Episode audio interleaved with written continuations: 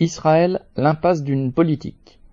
Dans la foulée de l'attaque du Hamas le 7 octobre, le Premier ministre Benjamin Netanyahou a constitué un cabinet d'union nationale composé notamment de militaires ou d'anciens militaires.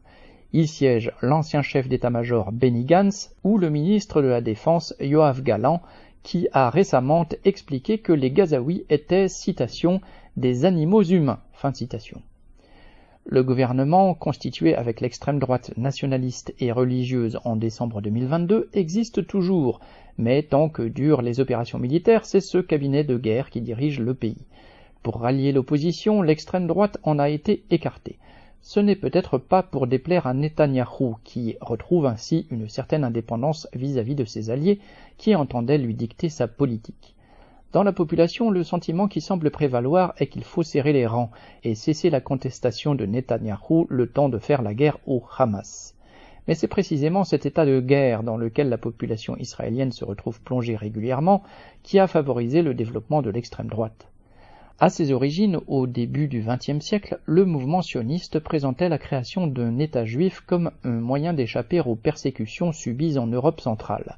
Après la Deuxième Guerre mondiale et l'extermination de quelques 6 millions de juifs d'Europe par les nazis, des centaines de milliers de rescapés affluèrent pour fonder en 1948 l'État d'Israël. Pour imposer cette création à la Grande-Bretagne, qui contrôlait alors la Palestine, les groupes sionistes ne reculèrent d'ailleurs pas devant une violence armée terroriste, y compris pour expulser les populations arabes.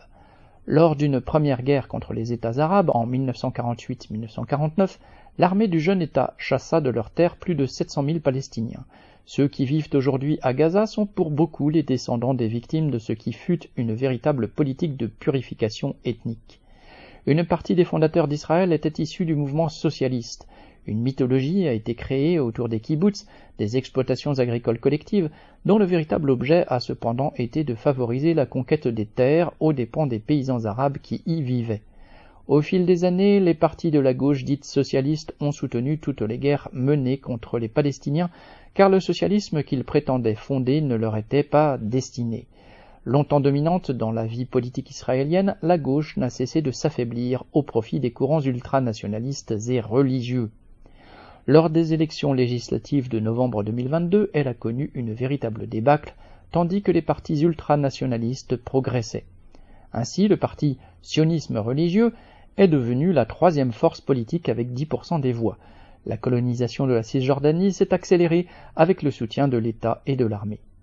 De nouveau aux affaires depuis ce scrutin, Netanyahou a certes été confronté à une importante mobilisation contre sa réforme du système judiciaire qui voulait réduire les pouvoirs de la Cour suprême, souvent apparu comme un contre-pouvoir face à l'extrême droite. Mais cette opposition n'a pas remis en cause la politique de l'État vis-à-vis des Palestiniens.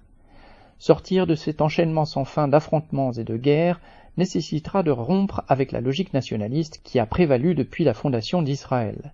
Croire qu'il suffit d'avoir l'armée la plus forte est une illusion funeste. Les deux peuples peuvent et devraient vivre en paix en partageant le même territoire. Mais cela n'est possible qu'en reconnaissant les droits nationaux de tous, à commencer par ceux des Palestiniens, et en mettant fin à la politique de spoliation dont ils sont victimes.